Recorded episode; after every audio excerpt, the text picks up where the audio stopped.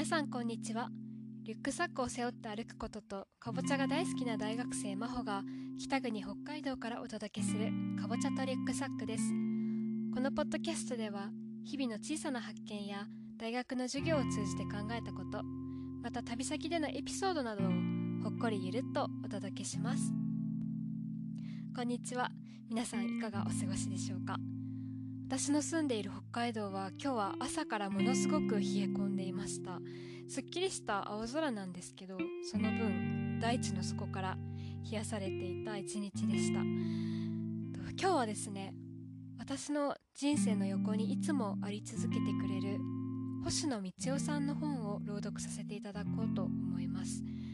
星野道夫さんは1952年生まれの写真家でしてその生涯を通して43歳でヒグマに襲われてこの世を去るまで北の大地アラスカに生きる人々を追い続けました。その凛とした文章力と壮大な写真たちは、えっと、道夫さんが亡くなって20年以上経った今でも私たちに人間が生きるとはどういうことかということを教えてくれます。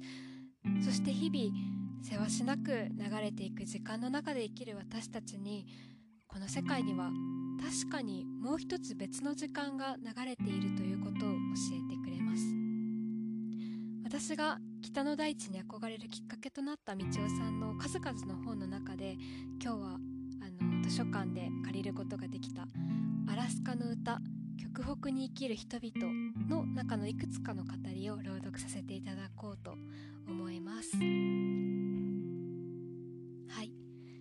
では読んでいこうと思います。クジラの民。人間の営みが絵となる一瞬がある。白夜の北極海に白いしぶきが上がりゆっくりとこちらに近づいてくる。セミクジラが潮を吹きながら北に向かっていた。クジラ漁のキャンプはシーンと静まり返っている表現にいるすべてのエスキモーの目が何も知らずに進んでくる一頭のセミクジラに注がれていた。100メートルほど沖に作られたそれぞれのキャンプからは海ヤックかっこアゴヒゲアザラシの皮で作られたエスキモーの伝統的なカヌーがいつでも海に出せるようになっている。今日はただ静かに待つだけだ。満月である。淡い白夜の光に包まれていた。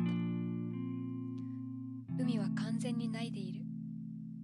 まるで示し合わせたように十数艘の海ヤックが一斉に海へ滑り出した。たくさんの影が光る海の中を音もなく一点に向けて進んでいる。綺麗だった。自然という巨大な器の中で動く小さな人間たちの営みがたまらなく綺麗だった。仲間の動きで我に返る。海ヤックは一気に氷上から海に押し出され気がつくと僕は6人のエスキモーと共に海ヤックを漕いでいた。凄まじいテンポでオールが水に突き刺さりそのリズムについていくのがやっとだ。仲間のエスキモーに言われた言われたことが頭の中をよぎる。いいか道をクジラに向かって力いっぱい焦げ。水音を立てちゃダメだ。クジラが気づいちまうからな。静かに力いっぱい漕ぐんだ。クジラを見ている余裕などなかった。かなりのスピードを出しているのに聞こえるのはオールが水を切る音だけだ。口の中が乾いてきた。もう自分の限界だった。ダメだ。誰かが叫んだ。一斉にオールの動きが止まった。初めて前を見た。黒い巨体は悠々と乱氷の彼方に消えようとしている。疲れ果てた僕たちは話すものとてなく聞こえるのは激しい息遣いだけ。漕ぎ手を失った海ヤックはゆらゆら漂っていた。体がほてっていた。クジラの残像が消えず僕はその中で揺れていた。それは表現することのできない不思議な体験だった。海ヤックで追う人間と同じ生命の延長線上にクジラの生命があった。同じ土俵で人間とクジラの力が絡まっていた。道を何か日本の歌を歌えよ。突然前に座っていたエノックが振り向かずに言った。何でもいいから歌えよ。静かな夕べだった。僕はしばらく考えて海の歌がいいなと思い我は海の子を歌い出した。歌い始めてすぐに後悔した。なんてこの場にそぐわない歌を歌っているんだろう。おまけに歌詞がわからなくなりまあいいかと途中からデタラメになってしまった。それでもみんなは喜んでくれた。いい歌だ。元気がある。誰かがメロディーを真似て歌い出し大爆笑となった。1982年4月アラスカ北極圏のエスキモー村ポイントホープ。クジラ漁の朝は熱いカリブーのスープで始まる。2週間前エノックと狩猟に行った時仕留めたカリブーが目の前に横たわっている。スープを作るため凍りついたカリブーの肉を斧で砕かねばならない。キャンプでの僕の仕事は女たちと一緒に食事を作ること。飛び散った肉のかけらを口に含むとひんやりと冷たくわずかな甘みが口の中でとろけた。この時期ベーリング海から北極海にかけてびっしり張り詰めていた氷が少しずつ動き出す。潮流と風の力によって氷に長い亀裂が入りところどころに海面が現れるのだ。この海面はリードと呼ばれる。ちょうどその頃北極セミクジラがベーリング海を通って北極海に向かっている。哺乳動物であるクジラは海面に上がって呼吸しなければならない。このリードこそ海面を必要とするクジラにとっての移動ルートになる。クジラ漁のキャンプはこのリードに沿って出来上がる。普通リードは陸地から5キロから10キロ離れたところに現れる。リードは小さすぎても大きすぎてもクジラ漁には適さない。小さいと森を打つことができてもクジラは死ぬ前に氷の下に逃げ込んでしまう。逆に大きいと人間が漕ぐミヤックではとても追い切れないのだ。この年のリードはずっと不安定だった。キャンプに入ってすでに3週間が過ぎクジラ漁のシーズンが終わろうとしていた。それはクジラが行ってしまうことではない。6月までさらにたくさんのクジラがこの海を通り過ぎるのだ。しかしその前に対岸の氷がなくなってしまいリードそのものが消滅してしまう。リードがなくなれば広大な北極海が広がるだけ。そうすれば海薬を漕いでクジラを追うことなど不可能なのだ。自然が作り上げたリードという氷に囲まれた海があってこそエスキモーのクジラ漁が成り立つ。もしも一頭のクジラも取れなかったらという不安が村人たちの間に漂い始めていた。クジラの肉を食べずに一年を過ごさなければならないとしたらそれは昔のような飢餓の不安ではない。今は時代が違う。お金さえ払えば食料は外の世界から入ってくる。けれども何かが違う。変わりゆく暮らしの中でどうしても守らなければならないもの。自分たちが誰なのかを教え続けてくれるもの。クジラ漁とはエスキモーの人々にとって何かそんなもののような気がする。5月になった。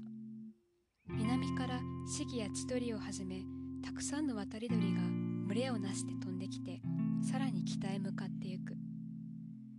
彼らはアラスカ北極圏に営巣をしにやってきたのだ。春の使者雪ほうじろもあちこちに見かけるようになった。頭上から聞こえてくる春の歌。僕は自然の秩序を感じ時々その当たり前の確かさに圧倒される。その日いつものように午後の時間を氷の見晴らし台の上で過ごしていた。そこは巨大な氷塊のてっぺんでリードを見渡すことができはるか彼方からやってくるクジラをいち早く見つける場所だった。マイラという村のおばあさんが一緒だった。海を見ながら取り留めのない話をしていた。クジラの話はしない。今年はもうダメだろうと誰もが思っていたからだ。いくつかのキャンプはすでに引き払い村に帰っていた。マイラの顔を見るのがつらかった。あんなにマクタックかっこクジラの表皮を食べたがっていたのに。夕方になって隣のキャンプのクルーが走ってきた。ジョー・フランクリンのクルーがクジラを取った。全体に震えるような興奮があった。僕はどうしていいかわからなかった。クジラが海ヤックに引かれて戻ってくる。写真を撮らなければ僕はキャンプに向かって走っていた。伝令がキャンプ全体に伝わっていった。カメラを用意した僕は一目散に氷の見晴らし台に向かって走っていった。近づくにつれ誰かの歌声が聞こえてきた。古いエスキモーの歌だった。見ると誰もいない氷の上で老が老婆が海に向かって踊っている。ゆっくりとした動きで何かに語りかけているように見える。マイラだ。きっと昔から伝わるクジラに感謝する踊りなのだろう。近づくとマイラは泣いていた。僕の存在などありはしないかのように踊り続けていた。自分は今踊りの原点を見ているのだろうと思った。心のフィルムにだけ残しておけばいい風景が時にはある。クジラが表現に横付けされ長いロープがかけられほとんど全員がこのロープの脇についた。掛け声とともに引き上げられ作業が始まる。何か運動会の綱引きをしているような気分になってくる。引いても引いても自分の場所は同じ。クジラは動いていないのだ。途方もない仕事のように思われた。それでもクジラは少しずつ氷の上にずり上がってきた。作業が始まってから2時間後クジラは黒い巨体をすっかり氷の上に横たえた。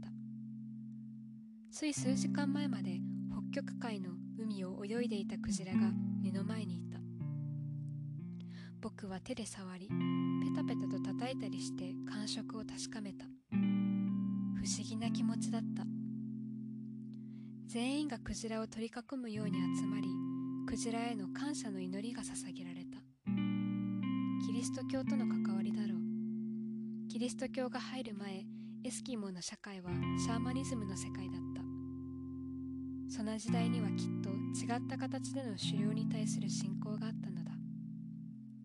クジラの表皮マクタックの一部が切り取られすぐに女たちによってボイルされみんなに配られる。熱くてフーフー言いながら食べた。口の中でとろけるようなうまさ。自分でもびっくりするほど体が熱くなってくるのがわかる。なんだかすごい食べ物だな。誰もが気色満面だった。僕はマイラを探していた。どんな顔で食べているのか見たかったのだ。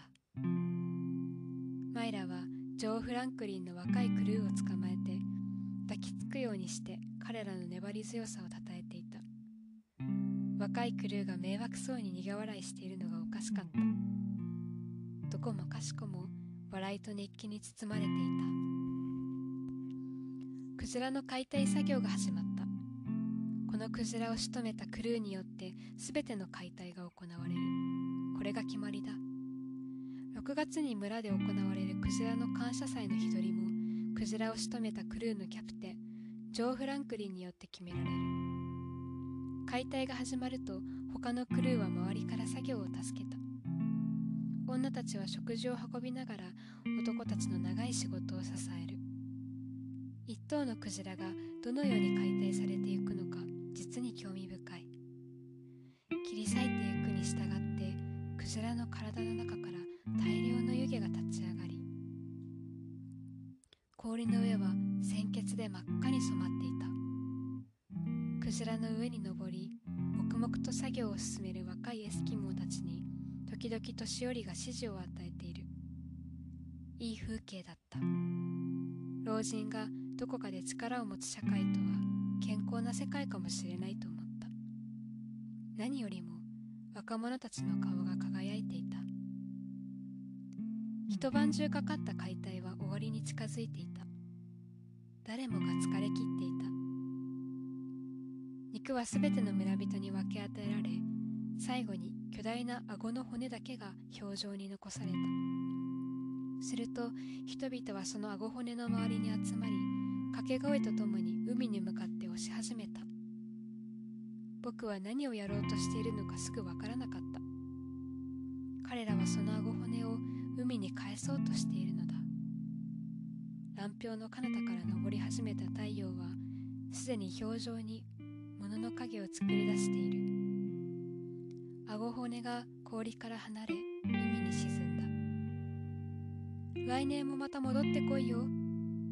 その瞬間人々は海に向かって叫んでいた。エスキモーはその顎骨にクジラの霊魂を託していたのだ。長かったクジラ漁がこの時終わった。はいいかがだったでしょうか。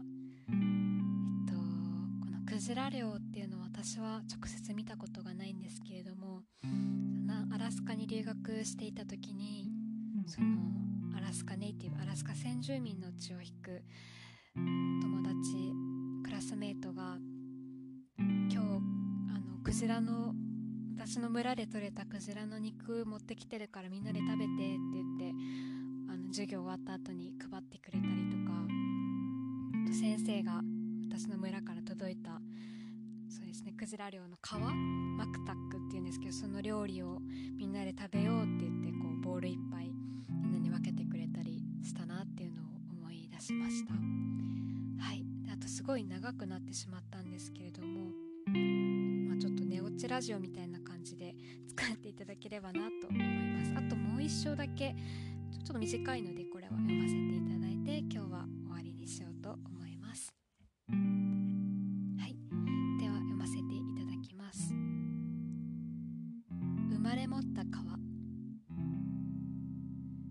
人間の風景の面白さと私たちの人生がある共通する一点で同じ土俵に立っているからだろう。一点とはたった一度の一生をよりよく生きたいという願いであり面白さとはそこから分かれてゆく人間の生き方の無限の多様性である。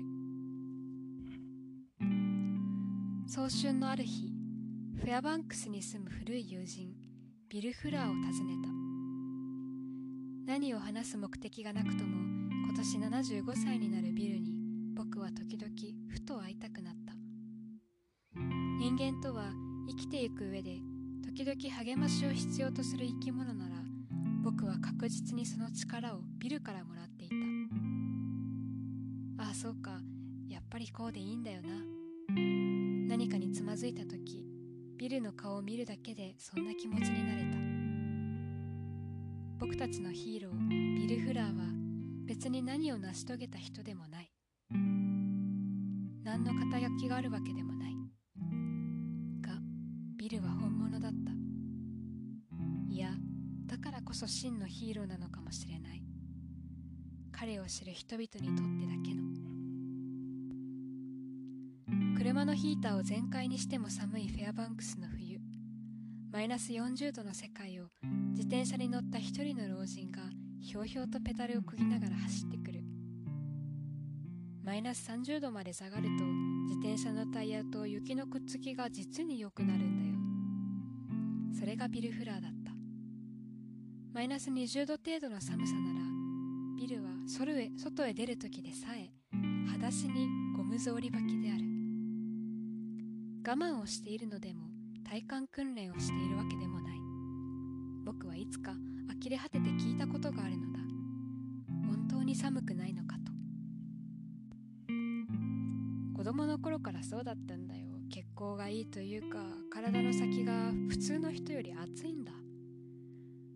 60代の後半になって日本語を学び始め600以上の漢字を覚えた後自転車で北海道から九州へとまるで二十歳の学生のような旅をして帰ってきたビル。旅の途中で出会った日本の人々はこれほど風のように自由な精神を持った老人を驚嘆の思いで見つめていたことに違いない。そして彼を知り得た人々がどれほど心温まる時間を過ごしたか僕は手に取るようにわかる。例えばビルと奥さんのナンシーほどシンプルな暮らしをしている老夫婦を僕は知らない。婚をしたら水道がある生活がしたいねという会話が今でも普通に聞かれるこの街でも70を過ぎて水道のない暮らしをしているのはビルたちぐらいなものだろう。どこから汲んでくるのかキッチンには小さな水のタンクが大事そうに置かれている。わずか15畳ほどの家の中を見渡しても人間はこれだけ何も持たなくても良いのだとビルの暮らしは語りかけてくる言い換えれば人生を生きてゆく身の軽さである。そう誰かがパーソナルディファニッションオブサクセスという言葉を使っていた。極めて個人的な社会の尺度からは最も離れたところにある人生の成否その存在をビルは僕たちにそっと教えてくれているのかもしれない。1919年にマサチューセッツで生まれたビルはアラスカにやってくる以前からさまざまな人生を歩いていた。若い頃から天体航海術に興味を持ち海を渡る商船に乗り込んでいたこともあれば星を頼りに飛び始めた初期のパンアメリカン航空にナビゲーターとして乗っていたこともある。戦後は南部のサトウキビ畑でメキシコ農民と共に働いていたというしカリフォルニアでは手先の器用さを生かしてヨットの穂作り職人になった。ずっとレッスンを受けていたダンスの才能を認められニューヨークの舞台に立つチャンスをスキーの骨折で棒に振ったという話も聞いている。そして学問への思いも強かったビルはカリフォルニア大学で植物病理学の修士号を取っている。なんという多彩な人生なの誰もが何かを成しけ成し遂げようとする人生を生きるのに対しビルはただあるがままの人生を生きてきた。それは自分の生まれ持った川の流れの中で生きてゆくということなのだろうか。ビルはいつかこんな風にも言っていたからだ。誰だって初めはそうやって生きていくんだと思う。ただみんな驚くほど早い年齢でその流れを捨て岸にたどり着こうとしてしまう。1970年に初めてアラスカを訪れたビルはすっかりこの土地に魅せられ永住を決意する。ソーシャルワーカーとして働いてきた奥さんのナンシーと共に原野に浮かぶ辺境の町で多くの仕事についてきた。僕がビルに出会ったのはさまざまな職から解放され2人が晩年にフェアバンクスに移ってきてからのことである。それからでさえボランティアで幼稚園の子供たちに音楽を教えアラスカ大学の外国人留学生に英語を教え町のソーシャルダンスの集まりにも顔を欠かさず自ら日本語やスペイン語を習得する意欲を燃やし続けている。年を取っていくことが物質や金銭的な意味において守りの体制に入っていくことならばビルはそのエネルギーをいつも今に向けて費やしたのだ。そして僕が惹かれるのはエネルギッシュで柔和なビルの目の奥に隠された厳しさと悲しみである。決して楽しいだけの平坦な人生であったわけではない。絶対に語ることのない子供の死。不慮の事故により車椅子生活となった最愛の弟の死。ビルを見ていると深く老いてゆくということはどれだけ多くの人生の岐路に立ちさまざまな悲しみをいかに大切に持ち続けてきたかのような気がしてくる。黒いベイ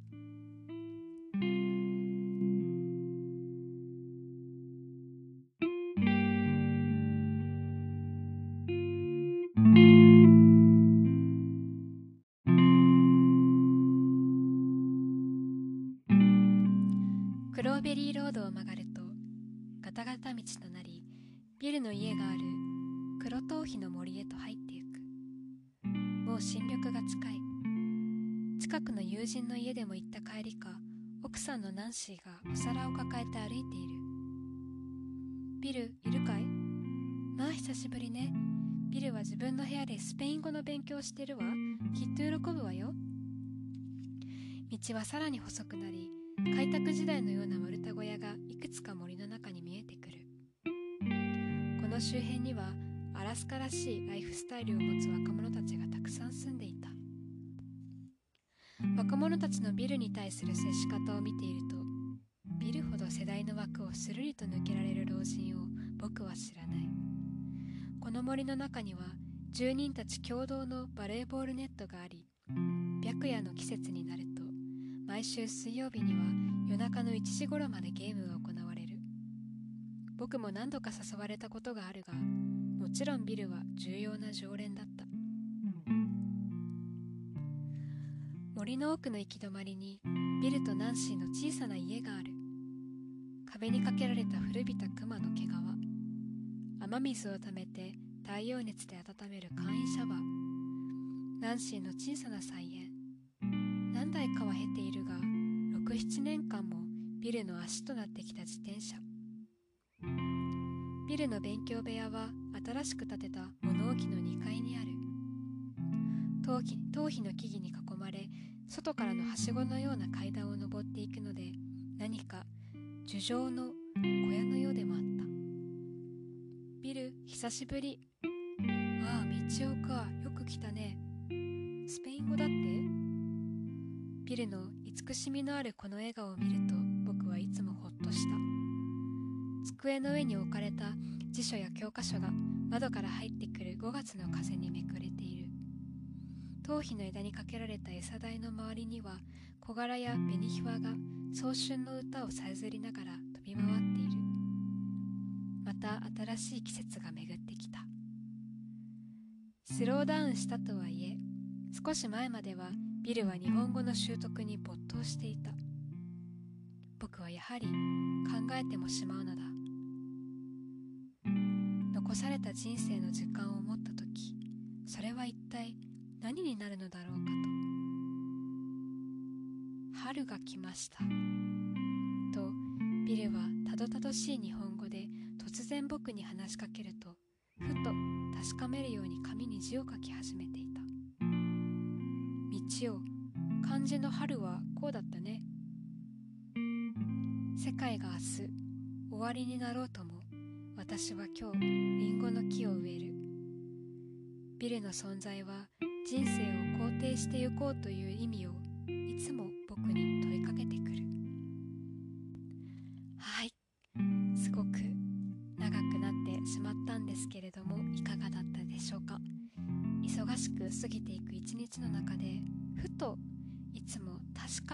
私たちの横にあり続ける何か大きなものの存在を感じられる時間になっていたら嬉しいなと思います。今日も立ち寄ってくださってありがとうございました。長くなってしまいましたが本当にありがとうございます。では